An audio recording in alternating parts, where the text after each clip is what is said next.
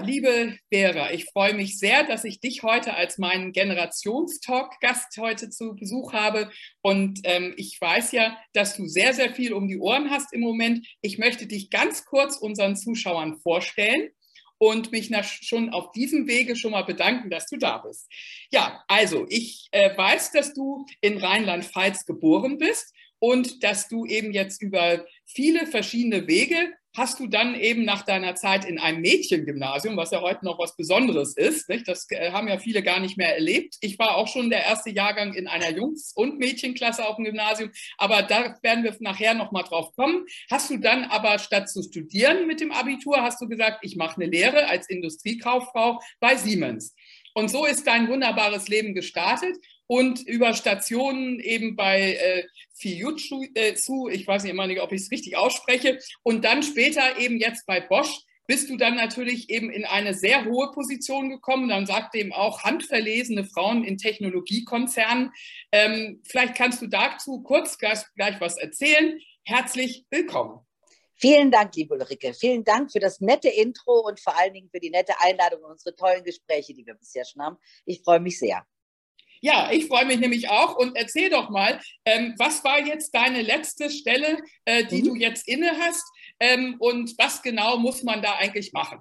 Ja, also ich bin ja, also es ist ja immer ganz toll, im, in, wenn man in internationalen Unternehmen arbeitet, kann man ja über das Chief-Wort immer denken, sehen, dass jemand wichtig ist. Ne? Also ja. ich bin Chief Digital Officer, also damit, äh, damit wichtig äh, in, in, einem äh, Aufbau, äh, in einem Aufbaudiagramm.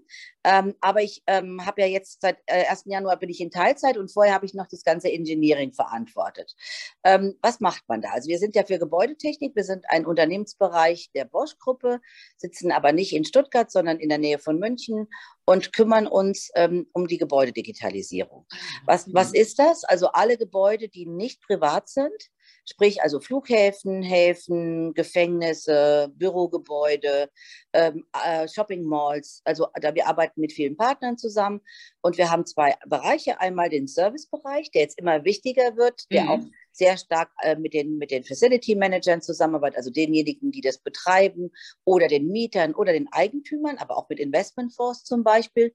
Und, den, und dann haben wir das Produktgeschäft und da haben wir im Wesentlichen das Thema Branderkennung, also Feuermeldesysteme, Videoüberwachung, Einbruchssicherung und Zugangskontrolle und Lautsprecher und Konferenzsysteme. Also alles das, wow. was in einem hm. Gebäude eigentlich nie jemand zur Kenntnis nimmt, außer wenn irgendwas passiert, was gefährlich genau. ist. Genau. genau. Und, wir heißen, und da sind ja jetzt ja eben auch diese Stichworte, dass die Welt ja insgesamt gefährlicher genau. geworden genau. ist. Da wird genau. der Bereich ja wahrscheinlich in den letzten genau. Jahren zugenommen haben. Absolut. Oder? Also es ist für die natürlich und, und, vor allen Dingen die Pandemie. Also dadurch, dass ja Office-Gebäude zum Beispiel nicht mehr genutzt wurden, äh, müssen sich jetzt alle überlegen, wie kann ich denn Energiekosten runterfahren? Ich meine, bei der mhm. Energiekostenverteuerung, das ist wahrscheinlich im Moment unser absolutes Kernprodukt, mhm.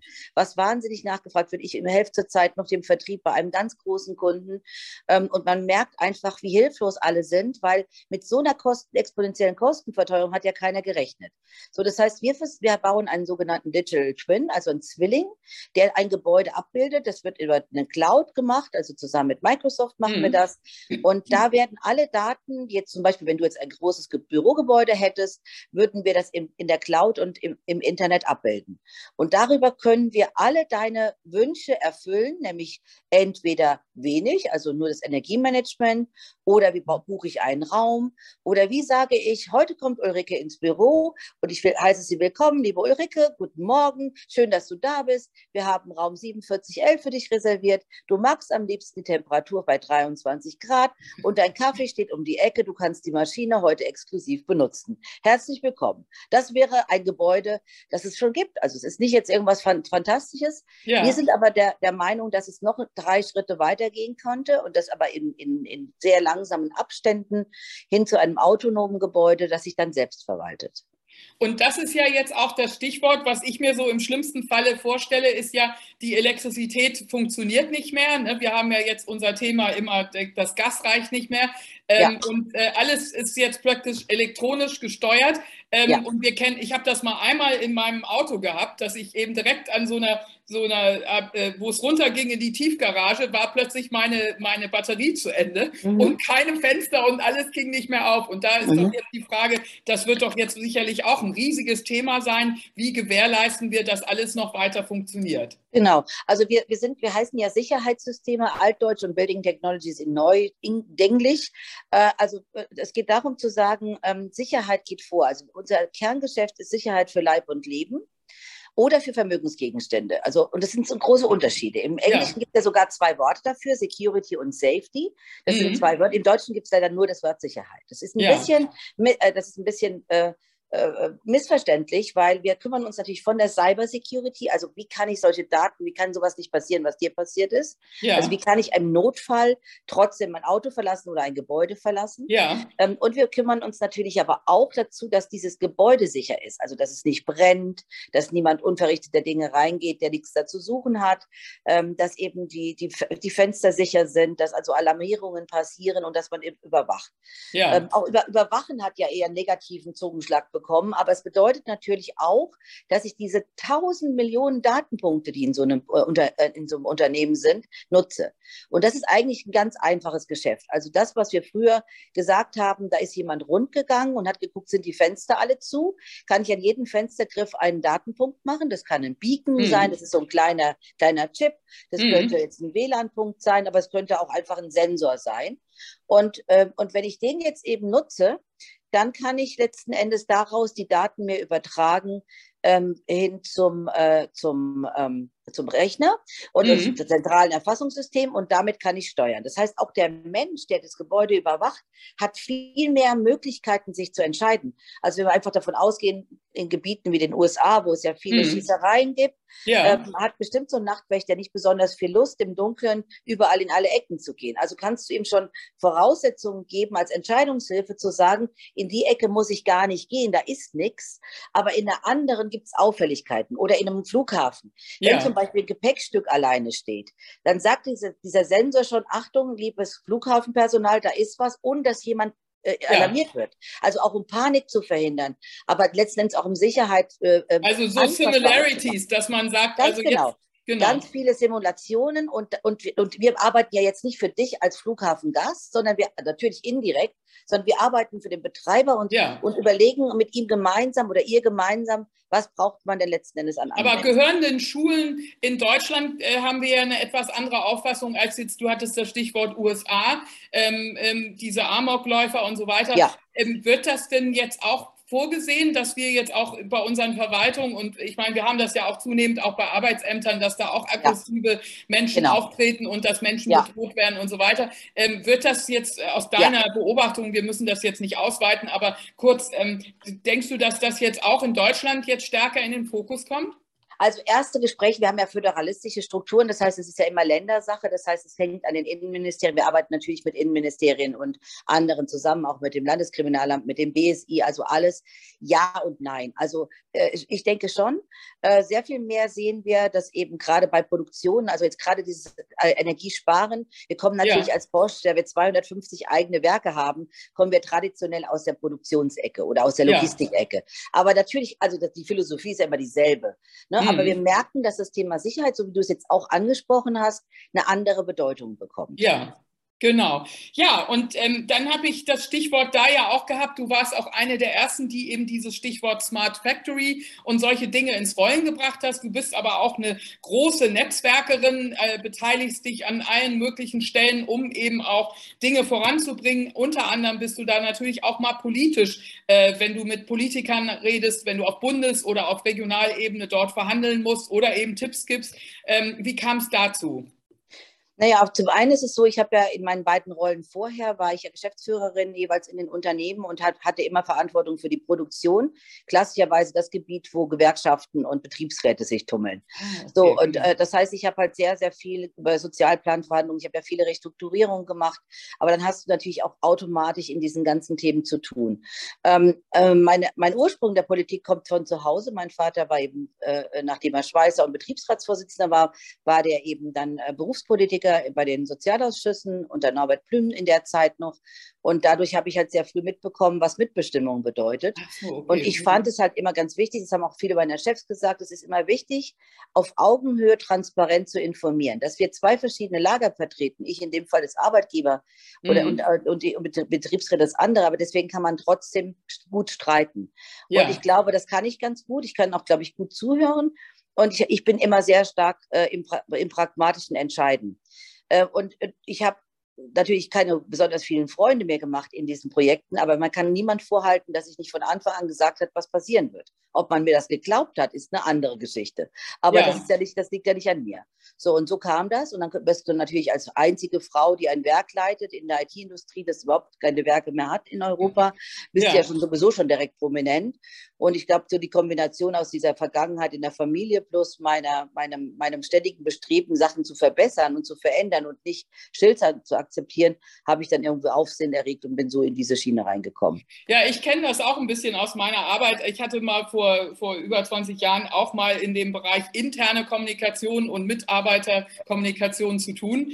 Und da hatte ich auch eben viele Werke von so Großkonzernen, chemischen Großkonzernen im, im Hamburger Umland. Ja waren die dann ansässig, wo ich dann eben auch immer äh, neue Mittel entwickeln musste, weil da auch schon über 80 äh, Ländersprachen im vorherrschen und wie kommen wir mit denen in Kontakt, wie können wir denen wichtige Qualität, da im Sinne von ISO 9002 und so weiter, genau. das erinnere ich noch. Und da genau. war auch manchmal mit Betriebsrat und so, ja, ja, ja. immer so ein bisschen äh, so wie Tanz auf dem Vulkan. Naja, aber, aber tatsächlich geht es ja um Fortschritt. Ne? Also Fortschritt heißt ja heutzutage Angst vor KI oder Angst vor Robotern. Aber wenn du in einer Fabrik arbeitest, hast du immer mit Robotern zu tun, weil ja alles automatisiert oder vieles ja. automatisiert ist. Und ich habe halt einmal in Augsburg ein, ein Projekt gemacht zusammen mit KUKA die also eben dort in Augsburg auch ihr Headquarter haben. Und dann haben wir eine Human-Machine äh, Interaction ausprobiert. Erst in ah, einem ja. Labor mhm. und danach haben wir es in so eine Reihe getan. Und da haben wir halt festgestellt, dass der Roboter ja viel, viel belastbarer ist und diese ermüdeten, stupiden Tätigkeiten einfach macht. Und als das dann insbesondere leider die Frauen, die da so Qualitätsthemen äh, äh, machen mussten, haben die gesagt, oh, das ist ja gar nicht mein Feind. Das könnte ja vielleicht ein Zukunftsmodell sein. Und genau. so musst du halt einfach Dinge ausprobieren. Also ich, ich bin ja eben eine eher praktische und, und, und autodidaktisch veranlagte Person. Also dann probieren wir die halt aus und wenn wir dann die blöd finden, dann sagen wir auch, dass wir das blöd finden. Ja. Nur weil, weil ich was gedacht, ich habe ja keine höher bezahlte Einsicht. Also das ist ja Quatsch. Und das finde ich ganz spannend, weil ähm, ich hatte jetzt in einem Bericht eben aus der New York Times ähm, und auch im Harvard Journal äh, sind ja sehr viele Stichworte auch immer um diese Longevity herum.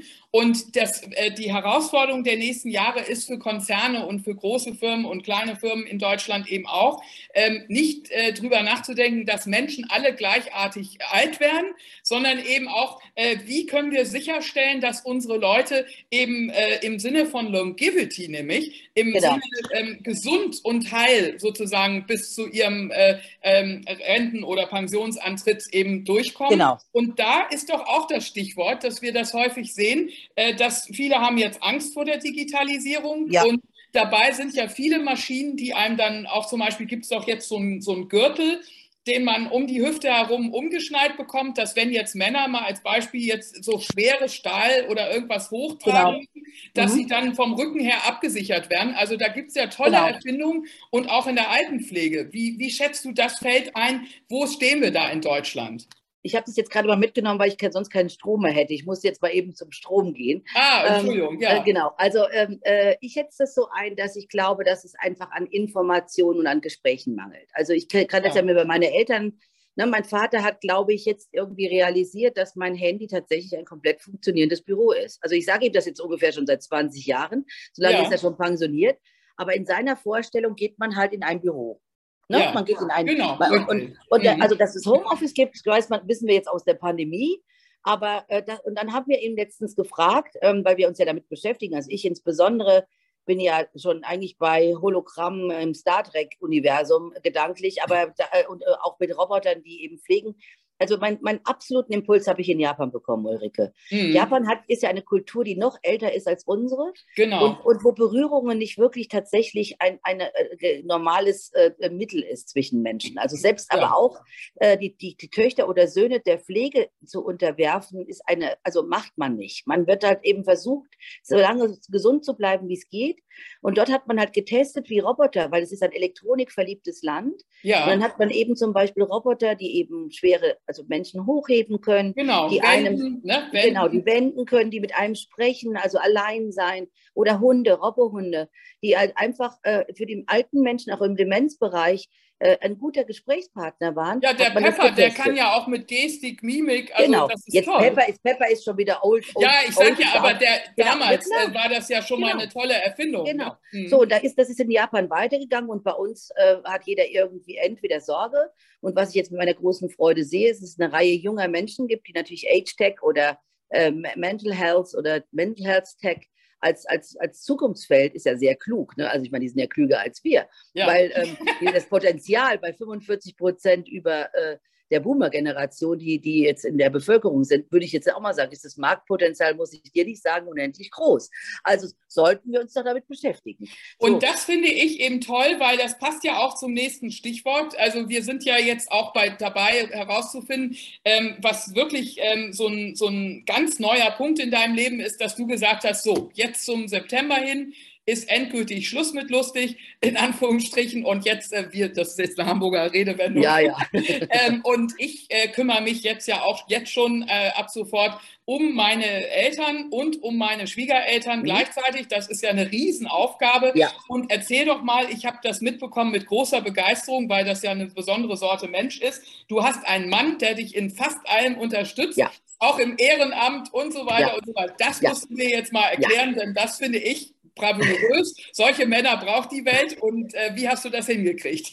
Du kennst ja, du kennst ja das Lied noch aus den 80ern, ne? Solche Männer braucht das Land. Genau. Ja. Und tatsächlich ist das auch so. Also äh, gut, ich meine, ich bin zum zweiten Mal verheiratet. Ich bin äh, äh, geschieden worden nach, nach einer langen Ehe, die eigentlich okay war, aber dann, als es karrieremäßig losging, ein bisschen schwierig wurde. Da bin ich ja nicht die Einzige in der Welt, äh, der das so geht. Mhm. Und hatte mir dann eigentlich überlegt, ich gehe jetzt nach Brasilien. Da habe ich zu dem, dem Zeitpunkt habe ich da mit denen gearbeitet, ganz viel. Und es ist eigentlich mein Land. Also meine Seele kommt, glaube ich, aus Brasilien. Also ich mag die Herzlichkeit, ich mag dieses ganze Land, äh, wie es einfach ähm, mit Herausforderungen umgeht. Und wir hatten ein Werk verlagert dorthin. Also ich hatte viele Freunde gemacht, mit denen ich heute noch befreundet bin und dachte mir, wunderbar, wenn ich jetzt irgendwie diese Scheidung endlich mal irgendwann über die Bühne kriege, dann mache ich das jetzt. Und dann kam Thomas und der hat sich irgendwie strategisch, weil er war lange bei der Bundeswehr, hat er sich an mich herangewuppert und hat gesagt, äh, die Frau, wir haben dann zusammen gearbeitet in einem Projekt, dann haben wir uns bei der Arbeit natürlich, wo sonst kann ich jemanden kennenlernen. Ja. Ähm, und ich glaube, ich wollte eigentlich das nicht mehr. Und vielleicht ist das eine gute Voraussetzung, dass man manchmal nicht so zwanghaft an irgendwas festhält. Ja. Und, und mir war klar, wenn ich nochmal mit einem Partner zusammenkomme, dann muss das auf Augenhöhe sein, weil ich hatte ja die Erfahrung gemacht. Und da ähm, würde er sagen, dass er das gleich genauso gesehen hat. Er ist ja er ist zum ersten Mal verheiratet, hat äh, auch Beziehungen gehabt, aber war lange Zeit alleine und hat eigentlich gesagt, also das Leben ist zu zweit schöner, das müssen wir beide heute sagen. Und ich meine, in der jetzigen Herausforderung, auch wenn es nur zwei Eltern wären, ist es so. Aber wir, wir haben tatsächlich eine Beziehung, die jeder für sich alleine führt und, und zusammen. Und er kann einfach Sachen wie Hausarbeit und, und, und Dinge, in, in, die kann der einfach besser und die mag der vor allen Dingen. Ich hasse das. Also, ja. So, aber dafür kann ich andere Dinge. Und so, und so ja. haben wir einfach gesagt, wir sind ja auch neben dem, dass wir, dass wir einfach ähm, ein, ein, Ehepaar und ein Liebespaar sind, sind wir auch Unternehmer. Und wir haben ein Unternehmen gegründet in der Pandemie zusammen, was wir überlegen, nächstes Jahr vielleicht nochmal neu auszurichten. Also das heißt, wir ver ver verbinden unsere Fähigkeiten mit unserer, mit unserer mit unserer Familie. Und das ist wahrscheinlich das höchste Glück, was man erfahren kann. Absolut. Und, äh, und ja. wie gesagt, auch, dass du jetzt zum Beispiel eben mit Ehrenamt das Stichwort, ja. da hast, hast, du dich ja nochmal, ähm, ja. ich kenne mich da auch aus, das habe ich eben auch schon mal so, also jetzt nicht privat, aber eben in meiner Schule damals im Institute of Design haben wir uns ja auch ein bisschen eingesetzt für die Flüchtlinge. Und da ist jetzt genau. die Frage bei dir, wie kam es dazu? Du hast ja dann auf diesem Wege ähm, äh, in dein Leben plötzlich zwei Kinder gehabt. Genau. Zwei Kinder aus Lüne. Genau. Also genau, wir hatten so irgendwie nicht damit gerechnet, dass wir nochmal Kinder haben. Aber dann kamen die zwei und die sind halt, ähm, ja, also wir, ich, meine Mutter hat sich schon immer in der Flüchtlingsarbeit in den 80er Jahren, als das eben mit Libanon losging und dann auch mit Afrika ähm, mhm. engagiert. Und wir sind ja eine extrem soziale Familie. Äh, kommt sicherlich auch aus der äh, sehr starken religiösen Bindung an die, also in unserem Fall an die katholische Kirche, in meiner Schwiegerfamilie an die protestantische Kirche. Ja. Und es ist natürlich aus einer anderen Motivation zu sagen, ähm, wenn du Glück hast, gib was zurück. Ne? Also das ja. ist so, das ist so eine, meine Oma, meine Oma, mein Opa, die würden frohlocken auf ihrer Wolke, äh, dass das einfach so weitergetragen wurde, weil so bin ich schon groß geworden. Ah, ja, und, okay. äh, und, mhm. und, und dann haben wir eben, war, war mein Mann in Wien mit, mit, mit seinen Bundeswehrfreunden, die haben immer noch ein, das ein exzellentes Netzwerk, wie du weißt. Ja. Äh, und die haben, die wollten so eine Weintour machen und hatten irgendwie im September natürlich, waren im Burgenland und hatten in Wien gegenüber diesem großen Bahnhof, ich weiß nicht mehr genau, wie der heißt, wo die Flüchtlinge alle ankamen äh, über die Balkanroute. Ne? Also ja. Also man kann sich an diese Diskussion, diese unsägliche 2015 ja. erinnern. Und äh, dann hat, ist er zurückgekommen und hat gesagt, Vera, ich habe noch nie so ein Leid gesehen. Ich habe noch nie Menschen gesehen, die so traurig gucken und die kommen alle zu ja. Fuß und, und wir müssen uns da irgendwie wollen uns also so. Dann haben wir, haben wir uns ein bisschen informiert und in unserem Dorf, in dem wir in Bayern gewohnt haben, damals noch gab es einen Helferkreis, der war ganz klein und der hat sich dann ganz, also das war auch ganz strategisch, dann Bürgermeister, äh, Kirche, äh, mhm. Polizei, alles ist zusammengetan. Und dann haben wir mal angefangen. Und Thomas hatte zu der Zeit gerade seine Selbstständigkeit begonnen und hat dann eben äh, den, den Flüchtlingen Arbeit verschafft und hat sich dann ja. auch mit, den, mit, den, mit der behördlichen Geschichte zusammen, auseinandergesetzt. Und in dem Zuge kam Ahmed, der jüngere von den beiden, und hat uns irgendwie auserwählt. Er hat gesagt, Allah hat mich zu euch geschickt äh, und jetzt ähm, ist das so. Und dann hat er gesagt, hast du Arbeit, Thomas, für meinen Bruder? Und dann gesagt, du hast wie, Bruder, wie, alt, wie alt waren die beiden damals denn? Der, äh, der Ahmed war 13 und ja. der Mohammed war 18. Ja, und sag mal, ähm, äh, wo ich das gerade von den Namen her höre, was hältst du eigentlich davon? In Amerika war das damals so im Zuge der Diskriminierung und so weiter, da auch die Deutschen, die damals eingewandert sind, die haben, und das weiß ich auch aus dem Freundeskreis, die haben alle ihre Namen geändert und angepasst ja. an, die, an die Kultur. Was hältst du davon? Weil ich höre da nie eine Diskussion drüber. Wir dürfen ja Nichts. über sowas, denkt man, Nichts. manchmal nicht reden. Ne? Ich, ich halte davon gar nichts. Ich habe das ja in China auch erlebt. Dann traut man uns ja nicht zu, die chinesischen Namen auszusprechen, dann haben die auf einmal amerikanische Namen. Ja. Das mag praktisch sein, ist aber auch faul. Also ich bin ja kein fauler ja. Mensch. Also ich, ich, ich, ich meine, das sind unsere Pflegesöhne, sind nicht unsere leiblichen Söhne. Die heißen nun mal Ahmed und Mohammed und die werden auch immer so heißen. Warum sollten die ihren Namen ändern? Nur weil bei uns keiner äh, oder weil bei uns komische Gedanken da einherschweben. Also ich ja. meine, ich habe mich ja immer sehr stark international engagiert und es war natürlich bei mir die Motivation zu sagen, ich weiß, wie das ist, in Tokio zu stehen, kein, kein Zeichen lesen zu können.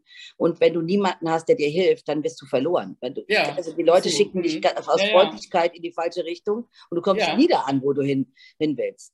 Und ich, ich, finde, ich finde, die Welt ist viel zu besonders und viel zu vielfältig, als dass wir sie alle gleich machen sollten. Nicht, naja, nicht wir, ich habe das Thema, ähm, äh, ich komme nur deswegen auch drauf, wir haben das Thema oder ich habe das Thema häufiger im Zusammenhang, wenn ich über Altersdiversität spreche oder über Diversität generell, ähm, gibt es ja die Möglichkeit in den USA beispielsweise, in einigen Konzernen inzwischen, dass du anonym dich bewerben kannst. Und ja, wir haben ja nicht nur das auch. Thema in Deutschland jetzt im Moment, dass wir das mit der Altersdiskriminierung haben. Wir müssen immer, wenn wir online uns bewerben, müssen wir immer das Alter angeben, äh, sonst geht die meistens nicht raus. Und wir müssen ein Foto mitschicken und, und wir haben das Thema. Das ändert sich aber gerade, Ulrike, das ändert sich ja, gerade. aber das also, wollte ich gerade fragen, weil ja. da ist ja der Name dann, habe genau. ich gehört, also bei meinem ja, Netzwerk, so, so. dass die ganzen Leute, die eben ausländische Namen haben, dass die sagen, wir werden dann auch aussortiert. Naja, genau, das ändert sich insofern, die Altersbeschränkung. Genau, das ändert sich insofern, weil wir haben ja Fachkräftemangel und plötzlich ist uns egal, wie jemand heißt. Hauptsache, er kann was, weil unser Jüngere macht ja nach Ausbildung als Fachinformatiker für Systemintegration. Wow. Bei, mhm. bei einem Freund, was zugegebenerweise einfacher war, weil der hat händeringend den Azubi gesucht, kannte ja. auch eine Zeit, der gekommen war und hat gesagt, ich nehme den. Und der, ist, der hat jetzt sein erstes Ausbildungsjahr gerade beendet und der ist glücklich und zufrieden und sagt, ich kann da keine Rücksicht drauf nehmen und ich mag das nicht. Ja. Also ne, es gibt also, du musst ja die Menschen auch suchen, die sowas eben unterstützen können. Genau. Dann ist es ja so, dass, dass, äh, dass in, in den Bewerbungsprozess ist mittlerweile, wir haben ja ein Antidiskriminierungsgesetz und wenn das mal deutlicher durchgezogen würde, wären wir auch deutlich leichter. Und zwar kann ich da alle Zuhörerinnen und Hörer dazu nur animieren, anzuzeigen, wenn diskriminiert wird. Weil wenn das nicht passiert, gibt es keine weitere Verfolgung. Weil das ist ja wie beim, wie beim Diebstahl. Wenn ich jedem sage, ist doch egal, ist doch nur Gummibärchen, ne? also dann passiert auch nichts. Also dann Aber die Frage mehr. ist ja immer, wie kann man das nachweisen? Weil eben zum Beispiel, wenn jetzt eben gleich ja. abgesagt, also mir sagen die Leute auch, die werden immer als erstes gleich abgesagt und die Stellenanzeige läuft dann noch zwei Monate weiter. Da kann man ja noch keine Altersdiskriminierung. Doch. nein, nein, man kann ja nochmal nachfragen nach zwei Monaten, wie haben Sie denn diese Stelle besetzt? Ne? Ja. Und, äh, und, und, da kann man auch, ich meine, ich bin keine Freundin äh, davon, immer Anwälte einzuschalten, aber es, manchmal macht das schon Sinn. Dafür sind ja. die auch da. Und es gibt tatsächlich wirklich eine ganze Reihe Arbeitsrechtler und Gesellschaftsrechtler, die sich darauf spezialisiert haben, weil ja heutzutage diese ganze Thema Nachhaltigkeit und und, äh, und, äh, und das ganze Thema Diversität in, die, in, die, in das Reporting ein, Einzug hält. Wenn du als ja. Aktiengesellschaft notiert bist, und in den USA ist es noch viel schlimmer, musst du diese Kriterien nachweisen.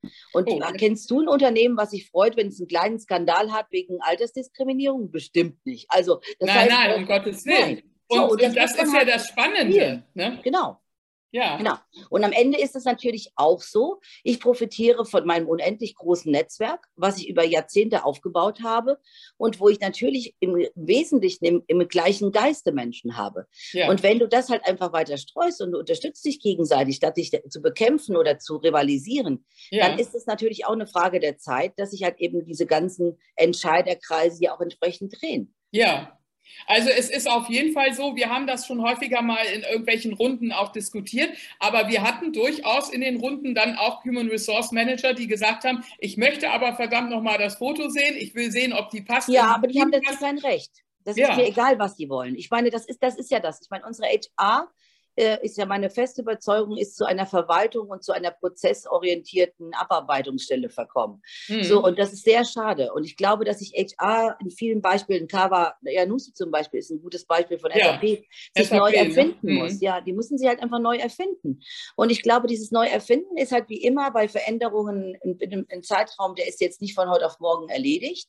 Ja. Und dementsprechend müssen wir da ein bisschen geduldig sein und mit solchen Interviews wie jetzt und mit unseren äh, Bildern und dann den, den Vorbildern sind wir wahrscheinlich auch die Ersten, Ulrike, die an die Öffentlichkeit gehen. Ich meine, genau. du merkst, du weißt ja, was Scham bedeutet. Wie viele ja. Leute schämen sich, was zu sagen. Wofür ist das gut? Also Scham ist ja so ein Gefühl, das macht überhaupt keinen Sinn. Nee. Also, ne, und, und ich meine, das ist halt eben letzten Endes auch meine Motivation gewesen, warum ich das öffentlich gemacht habe, zu sagen, ich, ich schäme mich für nichts. Ich erkläre ja. mich auch für nichts. Ich bin ja ich und wir sind wir. Und es genau. ist unsere Familie.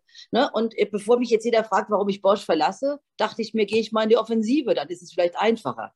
Genau. Und da ähm, ist ja auch, das ist ja auch meine Initiative, die ich mit meinem Generational Work-Life-Cycle entwickelt habe, dass man auch stärker jetzt drauf eingeht. Also ich habe ja da äh, als Vision sozusagen eine alterslose, aber auch eine genderlose Arbeitswelt. Das heißt, ähm, ja. Wenn das idealerweise aufgebaut ist in diesem Kreislauf, dann äh, gibt es diese Zeiten für Männer und für Frauen. Also sonst war ja genau. sonst immer Familienzeit und Care-Zeit ein rein weibliches Thema. Genau. Und das hat natürlich dazu geführt, dass Frauen äh, meinten oder, oder auch tatsächlich eben dann diskriminiert wurden, ähm, weil einfach vorgesetzt wurde, ja, die wird schwanger äh, ob eine Frau nun genau. wirklich Kinder kriegen wollte oder ob das ein Problem sein würde, weil vielleicht der Mann ja zu Hause äh, das mhm. übernimmt oder äh, die Frau gar nicht Kinder haben möchte. Das wurde gar nicht beachtet, sondern man hat dann immer so bei bestimmten Altersgrenzen und so weiter dann diese Vorurteile erlebt. Genau. Und später ähm, ist viel zu wenig aus meiner Sicht mit einbezogen in die Planung, ähm, dass wenn die Kinder aus dem Haus sind und die Frauen und die Männer dann wieder mehr Kapazitäten haben, Flexibilität, man kann wieder umziehen, man kann äh, wesentlich mehr Stunden auch wieder einer Sache zuführen und man kann vielleicht auch noch mal einen ganz neuen Twist in der Karriere mit einem mhm. ganz neuen Themenbereich und so weiter. Also ich sage immer, das ist so die zweite Karriere, ja. äh, die, die Empty Nester zweite Karriere und da in diesem Bereich finde ich tut sich gar nichts, weil man nee. da schon wieder an, immer noch anfängt, die Leute auszusortieren. In bestimmten Branchen, IT, wird man sogar schon mit 40, 45. Natürlich ändert sich das gerade, aber wie, wie du vorhin so schön gesagt hast, da müssen wir jetzt erstmal durch durch, bis sich das ja. Ne? Ist so. Und ich meine, es braucht letzten Endes braucht es Menschen, die darüber reden, die die Diskussion beginnen. Das ist ein bisschen Pionierarbeit am Anfang.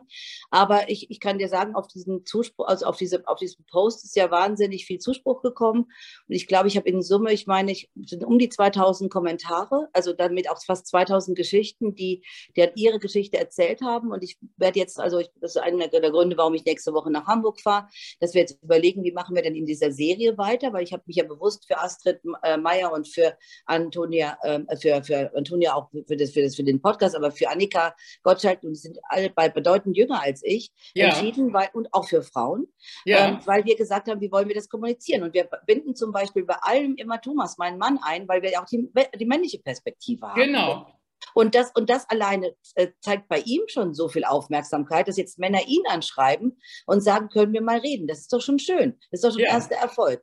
So, und ich meine, ich habe ja, ich kenne ja in meinem Leben mehr Männer so viele Frauen kann ich gar nicht mehr kennenlernen, wie ich nee. Männer kenne. Und die sind halt alle fällig. Also wenn da irgendwas ja. kommt, dann diskutieren wir. Wir müssen ja auch wieder streiten lernen. Ja. Na, wir haben, wir, wir, angeblich haben wir zu wenig Leute, dann können wir auch nicht irgendwelche ausgrenzen. Das ist doch total Genau. Und dann, äh, das wollte ich nämlich noch mal fragen, weil ich finde, ähm, wir sagen ja, 80 Prozent der Pflege findet zu Hause statt. Mhm. Und ähm, da gehen ja die Unternehmen also auch gar nicht drauf ein, dass mhm. da nebenbei eine Frau eigentlich immer was wegschuftet. Also meistens sind es ja die Frauen. Ja. Und dass sie gar nicht drüber reden. Kaum sind die Kinder aus dem Haus, dann kommen schon wieder die Themen genau. der Pflege, der Schwiegereltern, Pflege der ja. eigenen Eltern. Aber das wird immer alles so kostenlos vorausgesetzt. Mhm. Und was mein Thema halt ist, ist dann eben, aber wenn es dann hinter in die Rente geht und der Staat ja eigentlich wollte, dass die Frauen das alles genau. so nebenbei machen. Dann wird es aber bei der Rente eben nicht genug äh, äh, irgendwo mit einbezogen, sonst würde es ja nicht so sein in ja. Westdeutschland, dass eine Frau im Durchschnitt um die 400 Euro Rente kriegt. Wahnsinn. Und, äh, nur durch die ostdeutschen Frauen, die eben dann ja später genau. in den Rententopf hineingekommen sind, die haben äh, fast immer alle ganztags gearbeitet, trotz der ja. Kinder, weil das eben dort besser organisiert war. Und die haben dann diesen Schnitt so hochgezogen, dass wir so in etwa bei 700 liegen. Aber es ist eine Katastrophe und das wird noch ein ganze paar Jahre so sein, bis ja. unsere Frauen alle so viel verdient haben wie die Männer. Genau. Und da müssen wir auch ran an das Thema und dazu ja. gehört auch die Firmenwelt, ne, dass die, Na, die absolut. unterstützen. Ne? Genau, die Politik als erstes, die eben auch Familienzeit, ja. also Care-Arbeit genauso mit Rentenpunkten versieht wie alles andere. Und das fängt auch an, die Diskussion. Also da bin ich ganz, äh, ganz interessiert und versuche auch ein bisschen bisschen durch meine guten Kontakte in Berlin, aber jetzt muss ich das in Rheinland-Pfalz, in Bayern war ich ein bisschen mehr vernetzt, aber die sind so hartnäckig in Verändern. Also hoffe ich mal eher auf Rheinland-Pfalz, ja. ähm, dass, wir da, dass wir eben darüber reden. Aber die Unternehmen äh, müssen halt betriebswirtschaftlich denken, so wie der Staat volkswirtschaftlich denken muss und sagen, wenn man das Ganze von der Produktivität aussieht, und da ist meine Kaufmannsausbildung oder Kauffrausausbildung natürlich sehr hilfreich, äh, ist es eine Frage der, was kann ich mir erlauben und was will ich mir erlauben? Ja. Weil das Ganze hier in, in irgendeine romantische, problematische, problembehaftete Diskussion zu tun, ist völliger Quatsch. Es ja. sind ja die Menschen da. Und dann muss ich halt neu sortieren. Das heißt also, eine Transformation oder Disruption bedeutet ja immer radikale Veränderungen. Ja. Radikal hat er bei uns immer diesen, entweder dieses Querdenker-Ding, ne, also da kommt jetzt so Radikale. Mhm. Nein, es ist so, wir kommen aus einer Produktion in eine Information, in eine Kommunikation, jetzt in eine Informationsgesellschaft. Also ja. Informationen sind das wertvollste Gut. Das haben wir ja schon gemerkt in unserem Vorgespräch. Wenn du was weißt und mir was geben kannst und ich was weiß, was ich dir geben kann, ist dir das mehr wert, als ja. dass du irgendwo von irgendeinem ein, ein, ein Giveaway kriegst. Ne? Das Obwohl ich auch wichtig finde, was du sagst, ich bin, ich bin nämlich genauso pragmatisch veranlagt. Was ich schon finde, ist, dass wir auch eben in dieses Tun rein müssen. Weil genau. ich glaube, wir haben, ähm, ich habe immer gesagt, also im Moment, wir haben äh, ein, ein, genug Erkenntnisse. Wir sind in einem sehr hohen Erkenntnisstand. Wir haben ja. aber das noch nicht umgesetzt. Also wir müssen jetzt endlich in die Tat gehen. Und ähm, das ist das Problem, dass wenn wir so lange brauchen, dass in der Zwischenzeit der Anteil der Frauen und, und der Altersarmut so extrem zugenommen genau. hat. Ich bin auch vernetzt, ähm, im, bei Twitter kriege ich das immer mit, äh, was hier von der Tafel, ne, was da so erzählt wird. Ja. Und dann kommen gerade die jungen Leute und sagen, verdammt nochmal, warum sind die Türen hier geschlossen? Und dann gab es da mal damals so ein paar Diskussionen, das fand ich so, so interessant. Da haben die gesagt, ja, hallo, wir haben so viele ältere Leute, die bei uns bei der Tafel ehrenamtlich arbeiten, die aber selber sehr arm sind. Aber wenn die jetzt Angst vor Corona haben, dann kann man denen ja nicht zwingen, äh, dass die die Türen aufmachen. Das ist Nein. doch keine staatliche Aufgabe, das ist ein Ehrenamt. Genau. Und da ist doch immer jetzt diese Grenzlinie, wo ich sage, müssen wir nicht auch mal drüber nachdenken? Auch das ist so ein Tabu, dass einige Leute, die eben nicht genug Geld zum Leben haben, dass man denen im Ehrenamt Natürlich. auch Punkte gibt bei Natürlich. der Rente. Oder, oder. Ne? Oder, oder dass man sie bezahlt. Warum denn ja. nicht? Ehrenamt heißt ja nicht per se. Es ist ja ein Unterschied, ob ich sage, ich mache pro bono, das finde ich eigentlich den schöneren Begriff, sondern ich mache was. Also machen wir zum ja. Beispiel, ich habe ja Flutmut als, als Aktivität gegründet fürs Ahrtal und wir ja. haben eine Agentur, die macht das, weil sie sagt, wir fühlen uns einfach als Agentur verpflichtet. Wir wohnen in Köln, wir arbeiten in Köln, wir kennen diese Region, wir machen sowas äh, ehrenamtlich. Ja. Dazu gehört, dass man eben sagt, ich kann was geben, dann gebe ich was ab. So, ja. und ich glaube, das ist ein bisschen verloren gegangen durch diese sehr neoliberale ähm, äh, äh Politik, die ja schon in vielen anderen Ländern gezeigt hat, dass sie nur zu Armut führt, führt ja. und zu, äh, zu den zu den äh, äh, Wahnsinnsfantasien einzelner Männer, ja. Gott sei Dank bisher keiner Frauen. Äh, aber, aber das ist natürlich, das ist eine Sache, das hat man jetzt mal ausprobiert, ist, ist wirklich nicht besonders gut erfolgreich gewesen, also müssen wir jetzt was ändern. So, Politikerinnen sind immer auf vier Jahre gewählt, das ist nun mal so, das ist ja. die Demokratie. Aber es gibt Generalthemen wie Bildung, Digitalisierung und Alter äh, ja. Äh, und Diversität, da muss letzten Endes ein, ein, aus meiner Sicht muss das ein ein bundesrepublikanisches Thema sein, was unabhängig von den, äh, von den Regierungen ist. Ja. Das sieht man jetzt bei Energie auch. Ne? Ja. War ein bisschen zu kurz gesprungen. So übergeordnet. Äh, ne? Genau. Und das wäre so für mich ein ganz großer Vorschlag dessen, dass, dass eben die gerade die jüngeren äh, Politikerinnen, die jetzt auch da sind, dieses eben ernst nehmen, weil letztendlich geht es ja auch um ihre Zukunft und genau. ihre Wählerin.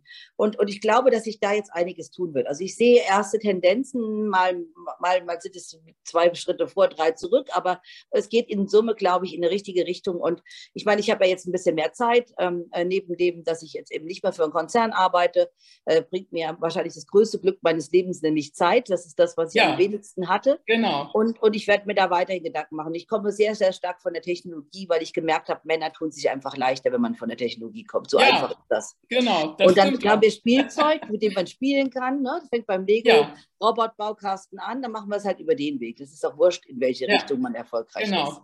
Also ich finde auch, man kann äh, diese, diese wichtigen Sachen und ich äh, im Englischen gibt es ja dieses Wort wiser, ne? wenn wir ja. jetzt eben älter werden, wir haben eben diesen Überblick. Ich habe schon ganz lange immer schon gesagt, auch in meiner Zeit äh, an der Schule, dass ich oft über den Dingen so schwebe und dann mhm. mir das Ganze angucke und ich sehe seh viel mehr so diese Punkte, die zusammenkommen und ich kann das heute alles schon viel besser ähm, auch gedanklich vernetzen. Und ich, da ich auch, ich habe auch in 450 Branchen eben Beratungen gemacht und ich, für mich ist das heute auch völlig egal. es hört sich zwar manchmal so komisch an, aber ich kann in allen Technologien ja. oder in allen Branchen denken und äh, die grundsätzliche äh, Vernetzung da oben, da, wie kriegen wir die Dinge zusammen, wie können wir das jetzt eben äh, lösen? Diese Denkstruktur, wenn man die lange genug trainiert hat, dann finde ich das auch komisch, dass die nicht viel, viel mehr auf diese Leute zurückgreifen. Und ich ja. denke, da müssen wir eben, das war ja auch so ein bisschen der Ansatz, als, als ich diese Generationsbotschafterin-Idee ähm, herausgebracht habe, dass ich eben gesagt habe, für mich war es wichtig, dass ich eben äh, merke, es darf nicht weiter zu einer Spaltung kommen. Es muss wieder zusammengeführt werden. Wir müssen erkennen, ähm, ich finde es traurig, wenn man eben in Firmen arbeitet, wo keine älteren Mitarbeiter sind. Und meine Studenten haben mir das auch zurückgespielt, wie viel Kraft und Energie und Resilienz ihnen die älteren Mitarbeiter auch geben. So. Und ja. äh, das ist so traurig. In meiner Branche, in der Werbung, war das ja ganz extrem. Ne? Das ist ja klar. Ein Jugendkult hat da vorgeherrscht. Wir haben sicherlich auch diese Bilder mit, mit verursacht, dass es ja. in einigen Branchen so war. Allerdings, ich habe schon als junges Mädchen Seniorenmarketing und Best-Ager-Marketing gemacht. Das waren so meine ersten Klienten. Insofern, äh, ich hatte auch mal andere Bilder äh, initiiert. Aber wir müssen jetzt wieder ran an das Thema. Wir müssen uns ja. um den größten Teil der Bevölkerung, nämlich 44 Prozent sind über 45. Ja. Und wir müssen uns da stärker eben drauf fokussieren. Da bleibt uns gar nichts anderes übrig. Es ist ja. auch ein soziales Thema. Ne? Absolut. Und es ist ja. ein betriebswirtschaftliches, es ist ein volkswirtschaftliches Thema und es geht auch nicht weg. Ja. Genau. ist nur, weil ich das nicht, weil ich das vielleicht denke, das geht irgendwie weg, geht es aber nicht weg. Und, und dementsprechend muss ich gucken, dass, dass wir da die richtigen Leute zusammenbringen können. Ja. Ähm, und, und, und am Ende ist es auch so, das setzt sich ja auch durch. Ich meine, manchmal ist ja, ist ja sind ja Veränderungen so beängstigend. Und ich, ich glaube, äh, dass die Pandemie dieses Angstthema deutlich nach vorne gepusht hat. Und da müssen wir jetzt einfach rüberkommen, das ernst nehmen. Ich meine, Ängste haben immer irgendwas damit zu tun, dass irgendwas nicht stimmt. Ja. Und wir dürfen auch nicht vergessen, dass viele unserer Generationen die Kinder sind von Kriegskindern und unsere ja. Traumata. Und mein Mann ist ja Coach, also der beschäftigt sich ja sehr stark mit dem Veränderungsthema im Kontext auch mit Traumata und Krisen. Ja. So. Ähm, mhm. Und, und wir, ich, ich habe ihm gesagt, er ist bis 2070 könnte er ausgebucht sein, weil es gibt so viele Menschen, die, ja. die, die, die das jetzt erst realisieren. Und tatsächlich ist dieser Umgang mit Eltern, und das haben wir auch uns lange überlegt, aber wir wollen ja auch deren Geschichte weitererzählen können. Ja. Und wenn wir keine Zeit haben, in der Zeit, wo sie noch gesund genug sind, mit uns zu reden, und wir pflegen die ja jetzt nicht hier mit vier Leuten nebeneinander im Bett, sondern die sind in unterschiedlichem Zustand, ja. dann merken wir doch, wie wichtig das ist, diese Langsamkeit, die man eben auch hat, wenn man vielleicht körperlich und geistig nicht mehr so 100 Prozent fit ist, dass man diese Geschichten erzählt und das braucht wieder Zeit. Und, genau. und ich glaube, dass viele Männer und Menschen, also meistens sind es Männer, Angst haben vor diesem Altwerden und vor dem Tod. Das ist unausgesprochen, aber dieses Tabu ist das Erste, was gebrochen werden muss, genau. weil es ist bis jetzt mir nicht bekannt, dass es irgendwas gibt, was das Leben unendlich macht. Auch ja. wenn Herr Musk und andere das gerne hätten und daran noch arbeiten. Ja. Aber das ist ja ihr eigenes Ego-Problem. Genau. Aber der Mainstream ist nicht, äh, dass alle ewig leben. Also außer ich genau. habe irgendwas verpasst. Und ich arbeite da auch an Programmen, äh, da jetzt diese Vorzeit, dass man die besser sortiert und dass man da auch ganz anders motiviert rangeht. Ähm, ich habe auch oft Gespräche, dass jemand mich fragt, äh, wieso äh, startest du jetzt noch mal was ganz Neues und, genau. und man könnte doch jetzt so langsam aber sicher so ein bisschen dahin segeln. Aber ich weiß eben, ich komme aus einer Familie, die, die relativ alt werden oder geworden sind, also auch genau. schon in der Generation davor. Der Großvater ja. fast 97, eine Großtante 102. Bei und uns ich habe mir schon sehr frühzeitig, ich habe auch, wie gesagt, schon vor über 20 Jahren mit Yoga angefangen. Ich ja. habe mir sehr frühzeitig, und ja. das habe ich meinen Studenten immer gesagt, ich sage, wenn du weißt, dass du alt wirst, dann liegt es an dir, an den Lebensumständen zu arbeiten, dass es dir Spaß macht, alt zu werden, dass die ähm, übrigens auch, das haben sie festgestellt, fünf Jahre weniger Lebenserwartung, wenn man zu wenig Geld hat, dass man genau. eben halt dann auch diese genau. Vorsorge in der Hinsicht eben ja. überlegt. Ja. Dann der dritte Punkt, dass man eben halt von der vom Essen her, vom Sport her, von allen diesen Dingen. Ja. Äh, das ist nämlich der Punkt, der in Firmen gar nicht beachtet wird. In Firmen Nein. wird immer gesagt, der ist in der und der Altersklasse. Es wird aber nicht gesehen, dass die Gruppe nicht mehr homogen ist, sondern sie ist heterogen, genau. weil der eine hat 100 Jahre lang geraucht, der andere hat nicht geraucht, der nächste hat immer Sport gemacht, aber vielleicht zu viel Sport. Paragliding ja. ist vom Berg gefallen. Also genau. das muss nicht immer ähm, alles so pauschal, so äh, klischeemäßig so aufgehen, sondern man muss genauer hin hingucken. Und man hat auch mit eine Funktion, und da habe ich immer mehr Anfragen auch, die sagen, wir haben eine Funktion, wir müssen unseren Menschen helfen in diesem dritten, sehr langen Abschnitt, der vielleicht genau. 30 Jahre lang noch dauert oder genau. 50 vielleicht in Zukunft. Genau. Ähm, oder 50. Ne? Ja. Also wie gesagt, meine eine Großtante, die, die 102 wurde, die hatte Brustkrebs mit 80, die hatte mehrere Schicksalsschläge nach dem Krieg und so weiter und so weiter. Also das war kein einfaches Leben. Du, wir haben das gleiche bei uns so resilient gewesen. Die ist 102 geworden. Ne? Ganz, ganz und genau. äh, damit und, müssen wir jetzt arbeiten als Gesellschaft, genau. weil wir können jetzt nicht immer sagen, da ist kein Geld im Topf und so weiter, nee, sondern nee. wir müssen jetzt Programme machen, dass alle Seiten die Teilhabe möglichst lange haben. Wenn wir lange in der Arbeitswelt sind, haben wir ja. auch mehr Geld in den Töpfen. Ist doch ganz Absolut. normal. Ne? Genau. Und deswegen, ich glaube, man muss es einfach wirklich unter volkswirtschaftlichen und betriebswirtschaftlichen Hintergründen sehen und dann weg von diesem Klischee. Also Resilienz ist ein gutes Wort, also aber auch eben auf der betroffenen Seite, sprich auf unserer Seite muss man raus aus diesem Kästchen, aber ich kann das doch jetzt nicht sagen oder ich kann mich doch nicht positionieren. Das wird mein nächstes, der Artikel wird wahrscheinlich sein, zu sagen, bitte traut euch mir nicht nur einfach zu schreiben über Xing oder über LinkedIn, sondern sagt es doch einfach öffentlich. Ja. Weil ich meine, ich unterstütze auch gerne. Also wir ja. hatten jetzt, ich hatte jetzt eine Reihe, das kannst du dir vorstellen, eine Reihe von Gesprächen nach diesem Artikel.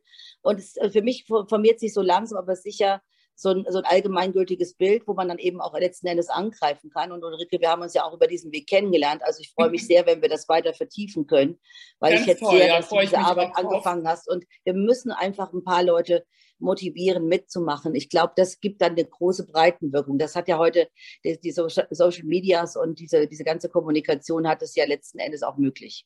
Genau, und das, das ist das letzte Stichwort. Also wenn du jetzt nochmal an meine Zuschauer eben nochmal einen Appell ähm, senden kannst, was wünschst du dir jetzt für die Zukunft? Was, was ist jetzt das, was dir gleich in den Sinn kommt? Ja. Das äh, würde ich gerne nochmal zum Schluss von dir hören. ja, also ich, ich wünsche mir, dass, dass ihr bitte alle aus der Verdeckung kommt, weil in der Verdeckung sieht euch niemand. Sichtbarkeit heißt auf Veranstaltungen gehen, Kontakt aufnehmen, mit wem auch immer, der, der, der das gleiche Thema hat. Die Geschichten zu erzählen. Weil nur wenn die erzählt sind, können die auch weiter bearbeitet werden und vertraut auf den Support der jungen Leute. Die jungen Leute, die heute zwischen 15 und 30 sind, verstehen unser Anliegen viel besser als vielleicht alle anderen, die dazwischen liegen. Ja. Und die jungen Leute sind so interessiert, gerade auf der technologischen Seite, sich mit diesen Herausforderungen, also zeigt, wo ihr Probleme habt oder eure Eltern oder sonst irgendwas und, und, und sprecht darüber, weil wir müssen uns nicht schämen, wir müssen uns nicht verstecken. Wir sind so viele. Wenn ja. wir uns zusammentun, haben wir alle Macht der Welt, was zu verändern. Genau. Und steckt die Energie in die positiven Dinge und nicht in die destruktiven. Genau. Angst ist okay, aber Angst ist der schlechteste Ratgeber meines Lebens gewesen. Und Zuversicht und Resilienz und Freude an dem, was da kommt, ist der viel bessere gewesen. Sonst hätte ich meine Karriere nie so gemacht. Und du, glaube ich, deine auch nicht. Nee, und ich äh, glaube, da treffen wir uns, weil wir ja auch immer mit den jungen Leuten und mit den Auszubildenden und mit den jungen mhm. äh, neuen Kräften eben auch gearbeitet haben. Und ich habe da immer meine Inspirationen auch bekommen, ja. Um dann noch besser zu helfen. Also ich finde auch, das ist eine wunderbare Welt und die werden wir auch gemeinsam noch aufbauen. Und äh, im Moment bedanke ich mich ganz herzlich. Ich weiß, dass du sehr, sehr viel privat auch jetzt gerade eben auch Herausforderungen hast. Und schön, dass wir die Zeit gefunden haben, dass du jetzt von der Eifel aus jetzt bei mir in das Gespräch gekommen bist. Bis ganz, ganz bald. Vielen, Dankeschön. vielen Dank, Ulrike. Mach's gut. Ciao.